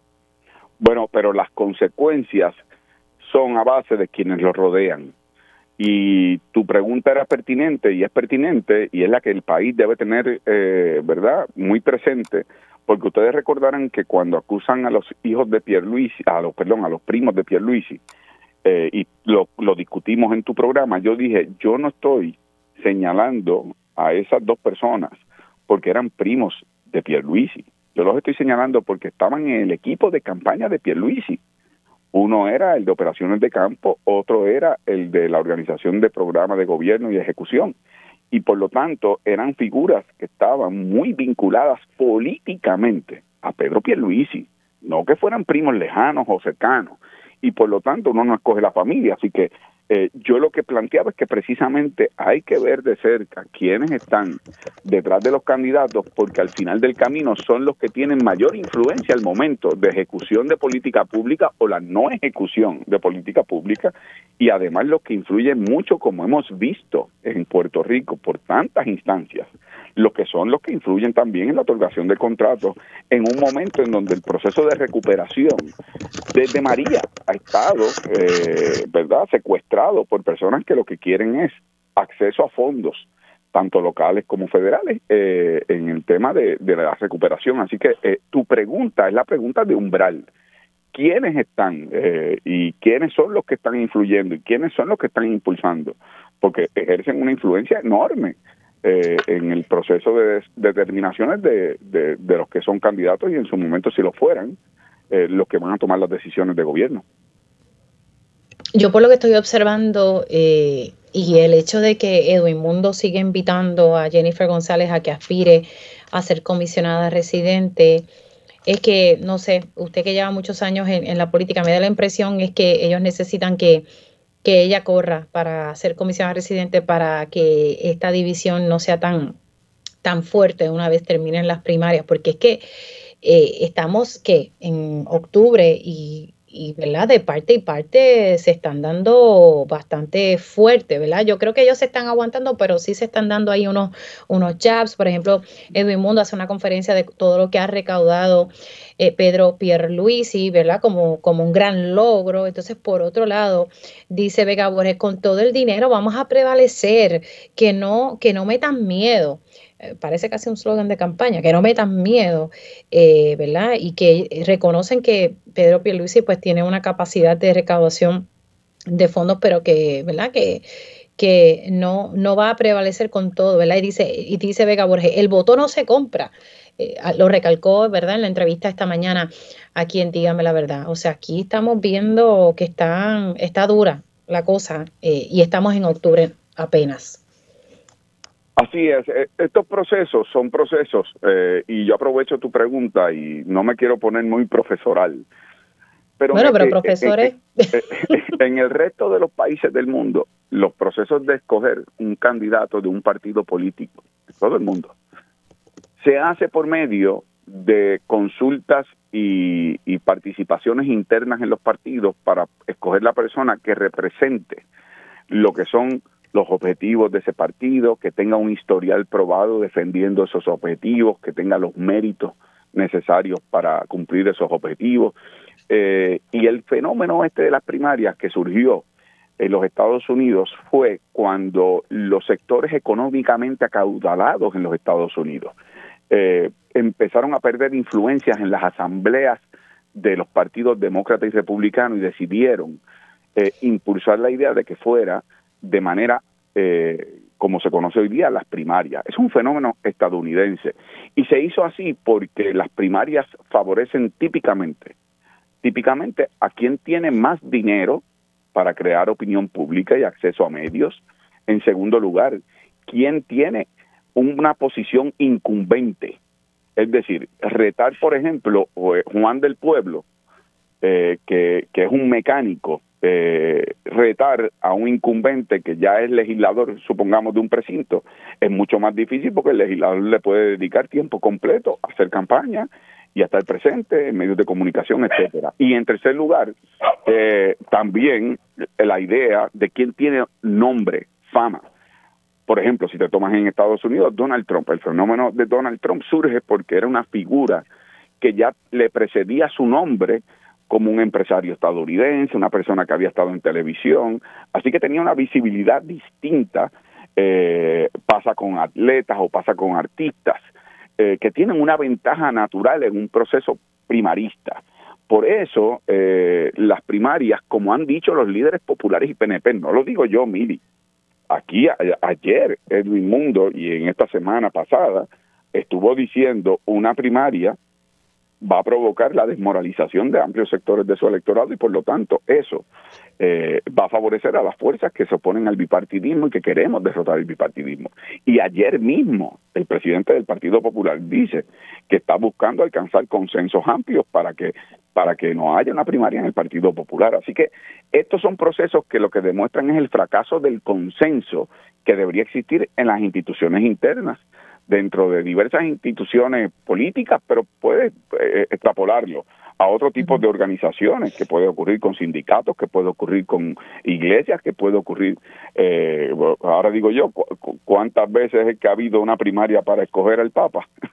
Eh, solo escogen las estructuras internas que, que evalúan el desempeño de cada uno de los que han sido cardenales y luego entonces eh, se emiten eh, los votos correspondientes. Así que eh, hay que tener cuidado porque esa imagen, yo yo que soy seguidor de Farid Zakaria, que sabes que tiene un programa que se llama GPS en CNN, Farid Zakaria escribió un libro que se llama American Democracy, es profesor de Yale, y él explica que que la primaria fue la bala de plata que mató la democracia estadounidense.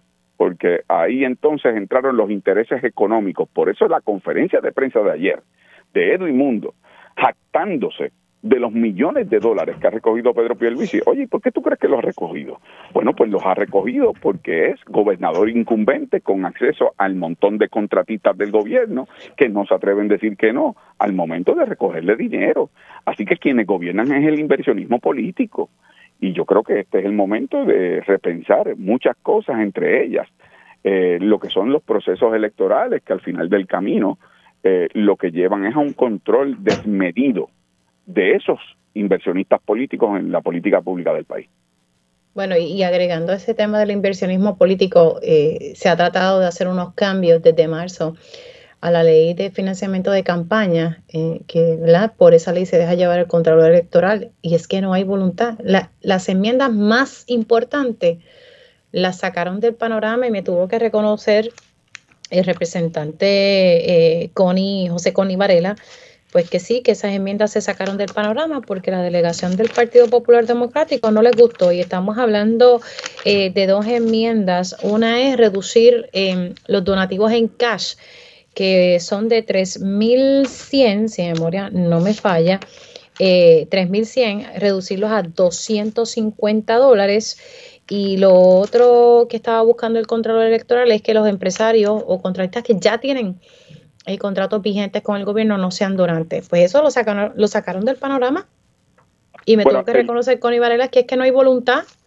En el caso de la delegación del PIB en Cámara y Senado, Denis Márquez y María de Luz de Santiago favorecieron la propuesta del Contralor Electoral.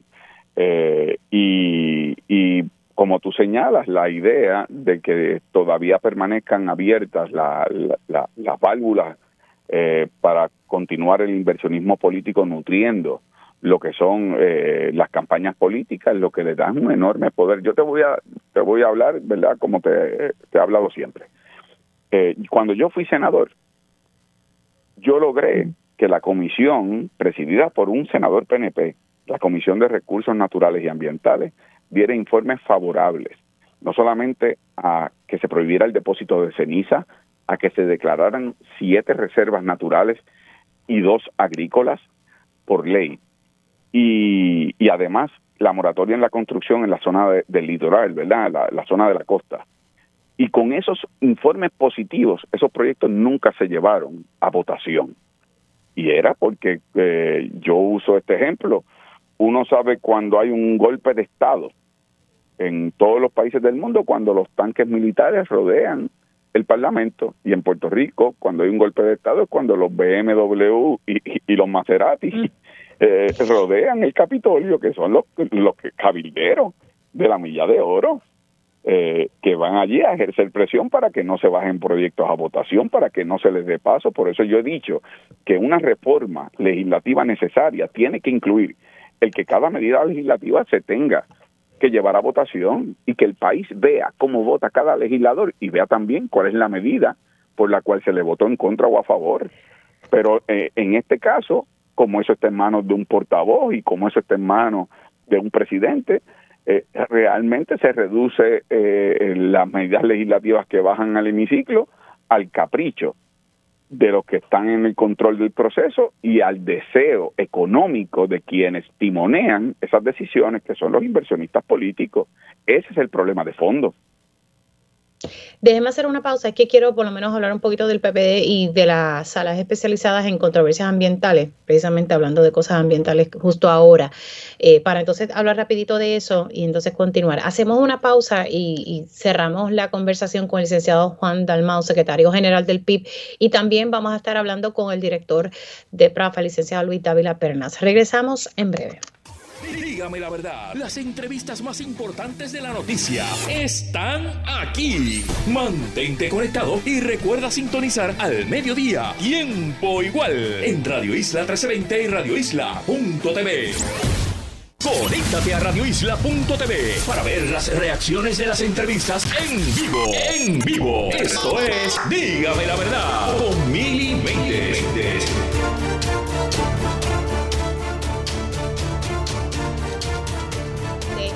ya conversación con el licenciado Juan Dalmau, secretario general del PIB. Se nos quedaron, ¿verdad?, unos temitas, pero ya mismito eh, voy con el director de PRAFA, el licenciado Luis Dávila Pernas.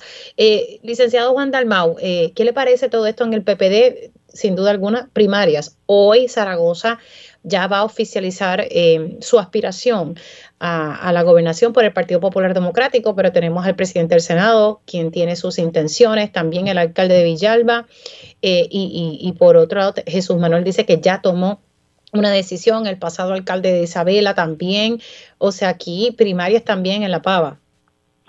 Bueno, pues mira, yo, yo quiero llevar la reflexión un paso más allá independientemente de las personas, ¿verdad? Eh, que finalmente aspiren a la gobernación por parte del Partido Popular, es eh, dos elementos esenciales. Uno, ¿cuál es el proyecto político con respecto al estatus? ¿Por qué? Porque el problema del Partido Popular como, como institución y su liderato, no importa los nombres, ¿verdad?, que se vayan a mencionar, pero yo creo que el colapso del llamado Estado Libre Asociado, que fue una mitología construida en su momento luego de la Segunda Guerra Mundial y en, los elementos que tenían que ver con Estados Unidos retener control sobre su posesión en Puerto Rico, eh, eso colapsó y colapsó por voz de los propios Estados Unidos, es decir, la Casa Blanca, el Congreso, y el Tribunal Supremo de los Estados Unidos ha dicho que Puerto Rico es una posesión, es un territorio no incorporado sujeto a los poderes plenarios del Congreso. Pertenece a y no es parte de los Estados Unidos, como dijeron los casos insulares, validados recientemente en las decisiones que han tomado en el Tribunal Supremo de los Estados Unidos. Y en ese sentido se han quedado sin ese proyecto político, el proyecto político de lo que era el Estado Libre Asociado. Es un estatus colonial antidemocrático que hay que superar. El segundo elemento, el proyecto político-social.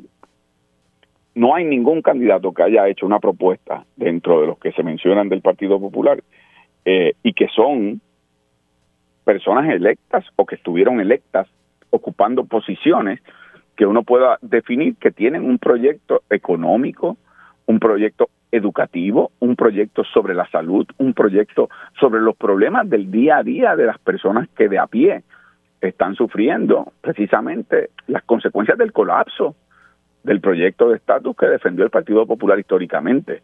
Así que yo creo que esos dos elementos colocan al Partido Popular como un partido que no es viable. No importa quién sea su candidato al final del camino, eh, ninguno ha tenido ni la imaginación, ni la voluntad ni la visión de hacer una propuesta política tanto para atender ese tema de fondo, que es el problema de la descolonización de Puerto Rico, como tampoco lo ha tenido para un proceso de cómo es que vamos a echar para adelante social, económicamente eh, en Puerto Rico. Eh, eh, la idea de, limpiar la casa. ahora mismo el Partido Popular tiene unos problemas serios con acusaciones de corrupción dentro de funcionarios de su colectividad en donde no ha habido determinaciones eh, que, que, uno piense que, que podrían venir a lo que yo pienso es necesario en Puerto Rico, venir a limpiar la casa y a poner la, la casa en orden eh, en, el tema de corrupción. Así que yo, yo creo que independientemente veremos anuncios y esto es parte del proceso, estamos a semanas de las radicaciones de candidatura, eso va a ocurrir.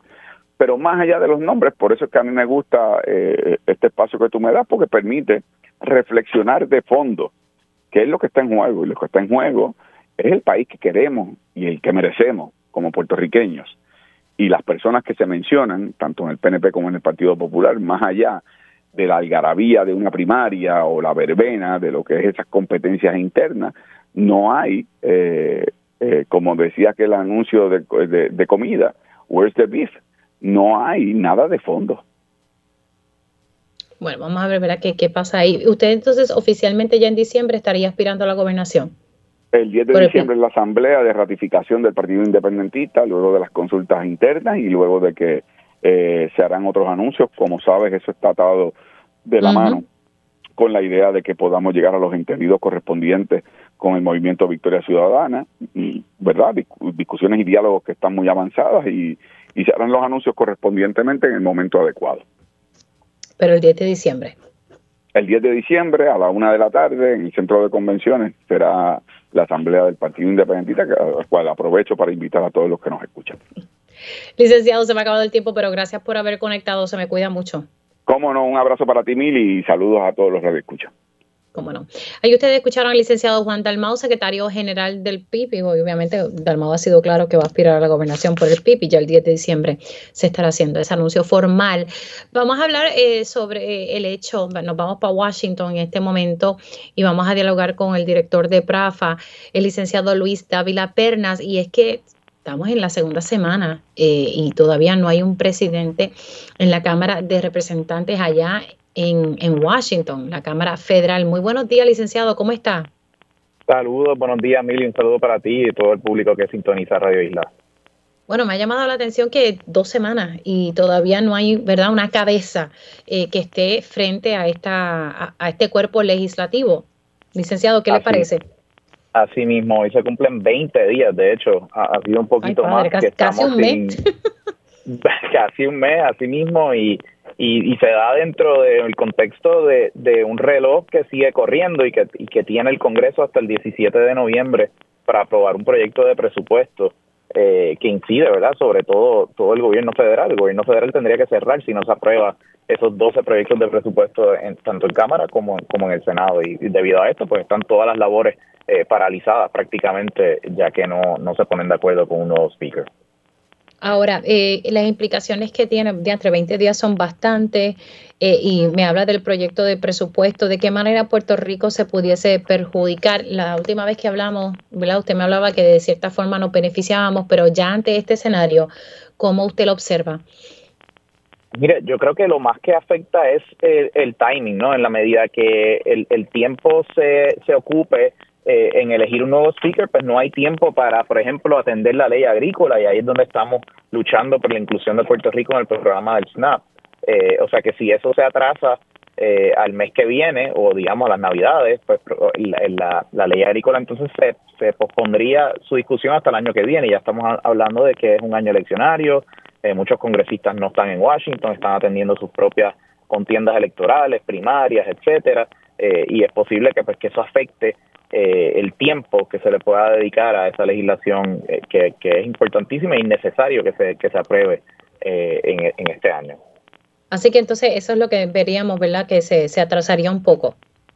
Se atrasaría un poco y, y entonces abre la puerta que el Congreso, en vez de hacer una reautorización completa de la ley agrícola, digamos a cinco años, pues que haga una corta, una extensión corta de uno o dos años y eso pues podría afectar eh, cuánto se puede incluir en esa legislación si no es un, lo, que ellos le llaman una reautorización completa eh, de cinco años. O sea que eso lo estamos monitoreando eh, muy de cerca y si hay que hacer algún tipo de ajuste en el pedido que estamos haciendo, pues lo haremos para, para estar seguro que Puerto Rico sea incluido de una forma o de otra.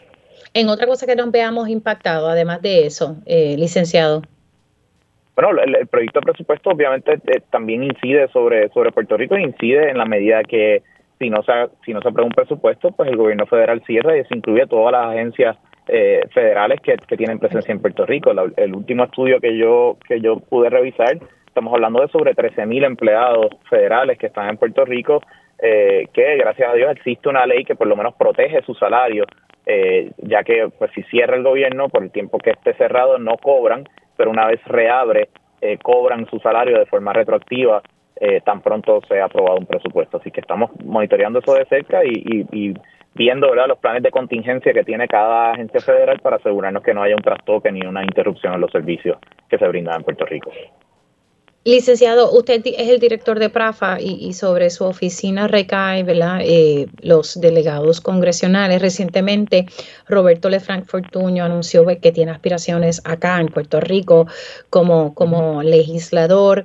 Eh, ¿Hasta cuándo tendría el, eh, ¿verdad? el Lefranc Fortuño para continuar como delegado por la estadidad en lo que una vez el oficialice esa candidatura él tendría que renunciar o puede seguir haciendo sus funciones como delegado eh, congresional? Bueno, yo que yo recuerde no hay una disposición en la ley que prohíba o que o que obligue a que él, que él tenga que renunciar. En ese sentido, opera como cualquier otro político electo en Puerto Rico, que pues los senadores y representantes en la Cámara continúan en sus puestos aunque aunque tengan esa contienda electoral. Eh, distinto es el caso con un jefe de agencia, por ejemplo, ya hemos visto varios eh, jefes de agencia que se han eh, que han indicado que van a aspirar a una posición y en el caso de jefes de agencia pues sí tienen que renunciar conforme dicta la ley electoral 30 días antes de la erradicación de candidaturas. Pero en el caso de Lefran Fortuño entiendo que él puede continuar haciendo su trabajo y, si, si desea aspirar a una posición, eh, pues derecho tiene a eso y pues eh, tendrá que, obviamente seguir cumpliendo con hacer el trabajo y con rendir sus informes trimestrales según eh, dicta la ley. Sí, cuando dice los informes trimestrales son que los informes financieros a ética o hay unos informes adicionales que someten ante su oficina.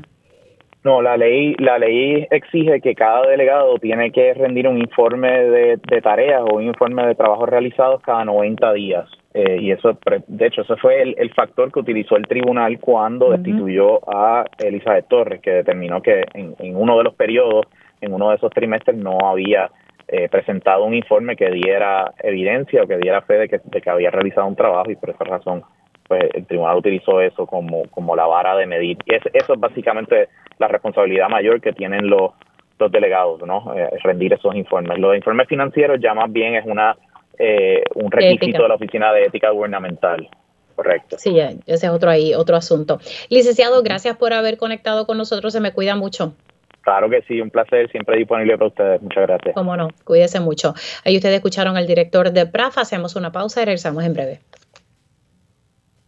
Dígame la verdad, las entrevistas más importantes de la noticia están aquí. Mantente conectado y recuerda sintonizar al mediodía, tiempo igual, en Radio Isla 1320 y Radio Isla.tv.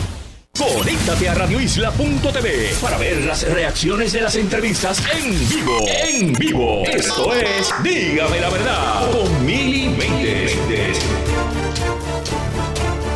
Y ya estamos de regreso aquí en Dígame la Verdad por Radio Isla 1320. Les saluda Mili Méndez y gracias por conectar. Más temprano en el programa, en la primera hora, estuvimos eh, dialogando con el director de campaña de la comisionada residente Jennifer González, quien tiene aspiraciones eh, a la gobernación, pero que estará pasando por una primaria eh, con el gobernador Pedro Pierluisi. Y según una encuesta que publicó el diario digital Noticel, pues Pedro Pierluisi encabeza los números, de acuerdo, ¿verdad? A, esta, a esta encuesta de Noticel.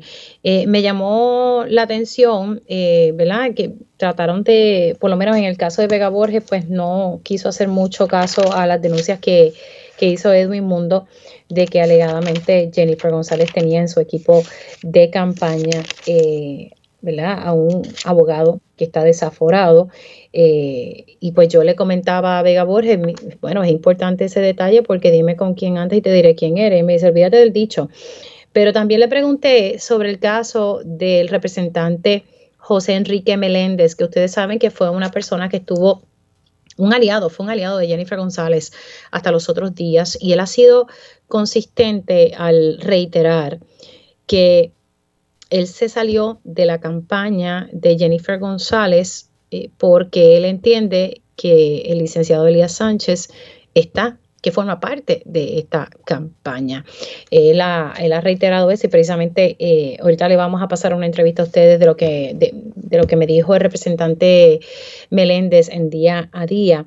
Pero me llama la atención lo que, lo que me dijo el director de campaña de Jennifer González, Aníbal Vega Borges. Vamos a escuchar qué fue lo que me dijo más temprano. Jennifer González dijo que el caso de Quiquito es un caso cerrado para ella. ¿Quién dijo la verdad? Caso cerrado para JenniferGonzález. Ya no quieren hablar más del tema. Vamos a ver al final, que él está diciendo la verdad. Vamos, vamos al final a ver si él radica o no radica.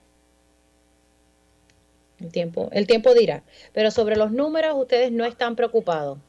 Pues sobre los números no estamos preocupados ninguno de los números. Estamos claros que Jennifer González tiene una amplia ventaja ahora y va a prevalecer y no se va a reducir esa amplia ventaja que tiene ahora y llegado a las elecciones se va a mantener también de la primaria del PNP. Eh, ¿Ustedes han hecho ya números? ¿Perdón? ¿Ustedes han hecho números?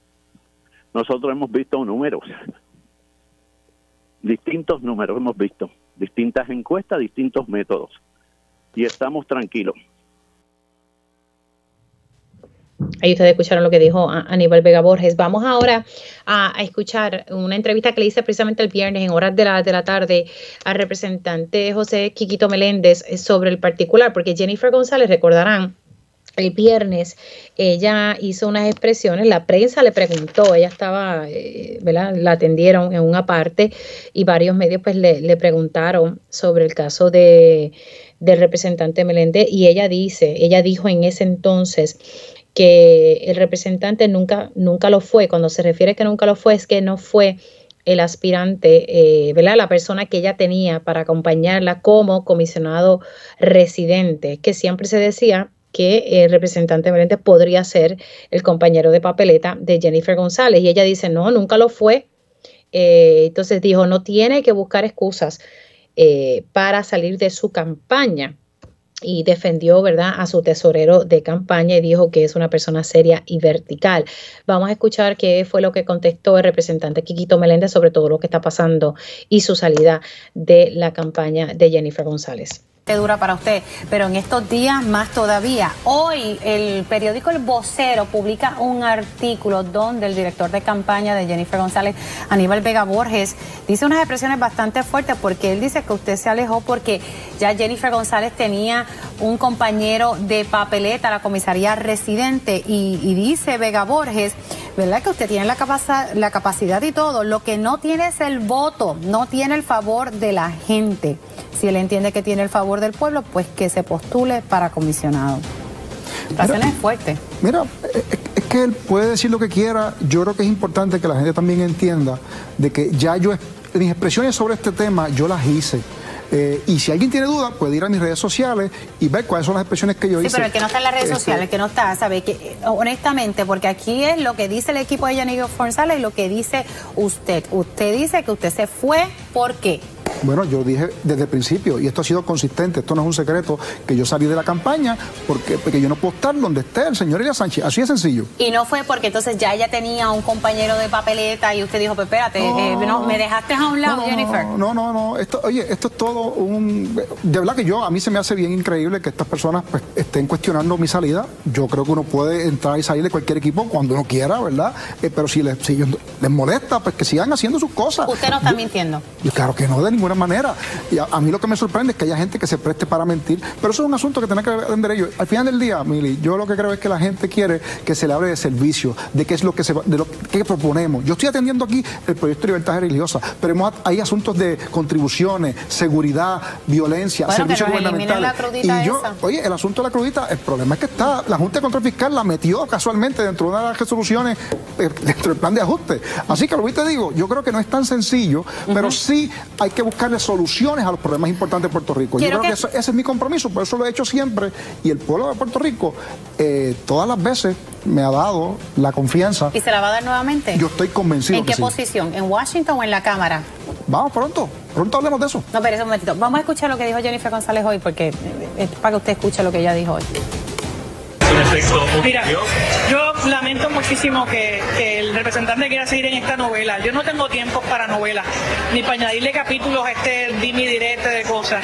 Él no es mi candidato a comisionado residente, nunca lo fue, eh, nunca, nunca lo fue, así que yo, yo respeto muchísimo, yo creo que el, representante no tiene que buscar excusas para no estar conmigo. Tiene opciones en la calle, que respalde a quien quiera respaldar.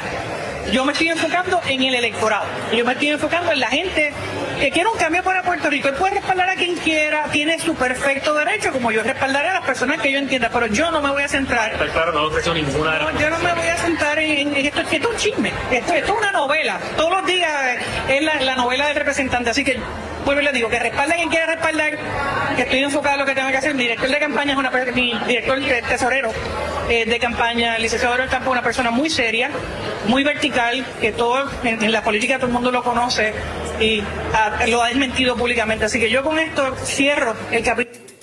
Ojalá lo que ella dice sea cierto, porque quien está en los medios de comunicación atacándome es el equipo de ella. Yo no estoy diciendo nada. Yo, yo, comencé esta entrevista diciendo que ya mis, expresiones habían terminado. No tengo nada más que decir. Lo que pasa, representante, que ella dice, nunca lo fue. O sea, esas son expresiones bien fuertes. Y dice, no tiene que buscar excusas. Y Y usted siempre estuvo al lado de ella en, durante todo este proceso. Entonces ella dice que, ¿verdad? El tesorero es una persona seria y vertical, ¿verdad? Que, y está ahí, pone en duda su seriedad.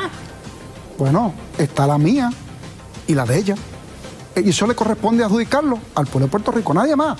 Esto es un asunto de una sola persona y no tiene que ver con ella, porque cuando yo salí de la campaña de Jennifer González, públicamente dije, mira, Jennifer es una gran comisionada residente, una gran servidora pública, una persona a quien aprecio mucho, pero, y el pero es importante, recordemos, y esto está grabado, yo no voy a estar donde el señor Elías Sánchez esté. Ese es el récord. Yo sé y he sido consistente. Ella dice un día una cosa, después dice otra cosa, pero eso no lo digo yo. ¿Lamenta haberla respaldado? No, de verdad que no, no, no. Yo no, no voy a entrar en, en esos tipos de asuntos de verdad. Yo, oye, uno toma decisiones en los momentos y toma otras en otros momentos. Y uno tiene que enfrentarlas. Con mucho, oye, con mucho valor. Y como he dicho antes, yo creo que es importante. La verdad cuesta y vemos las consecuencias aquí. Washington o la Cámara. Pronto hablaremos de eso. Ay, Dios mío.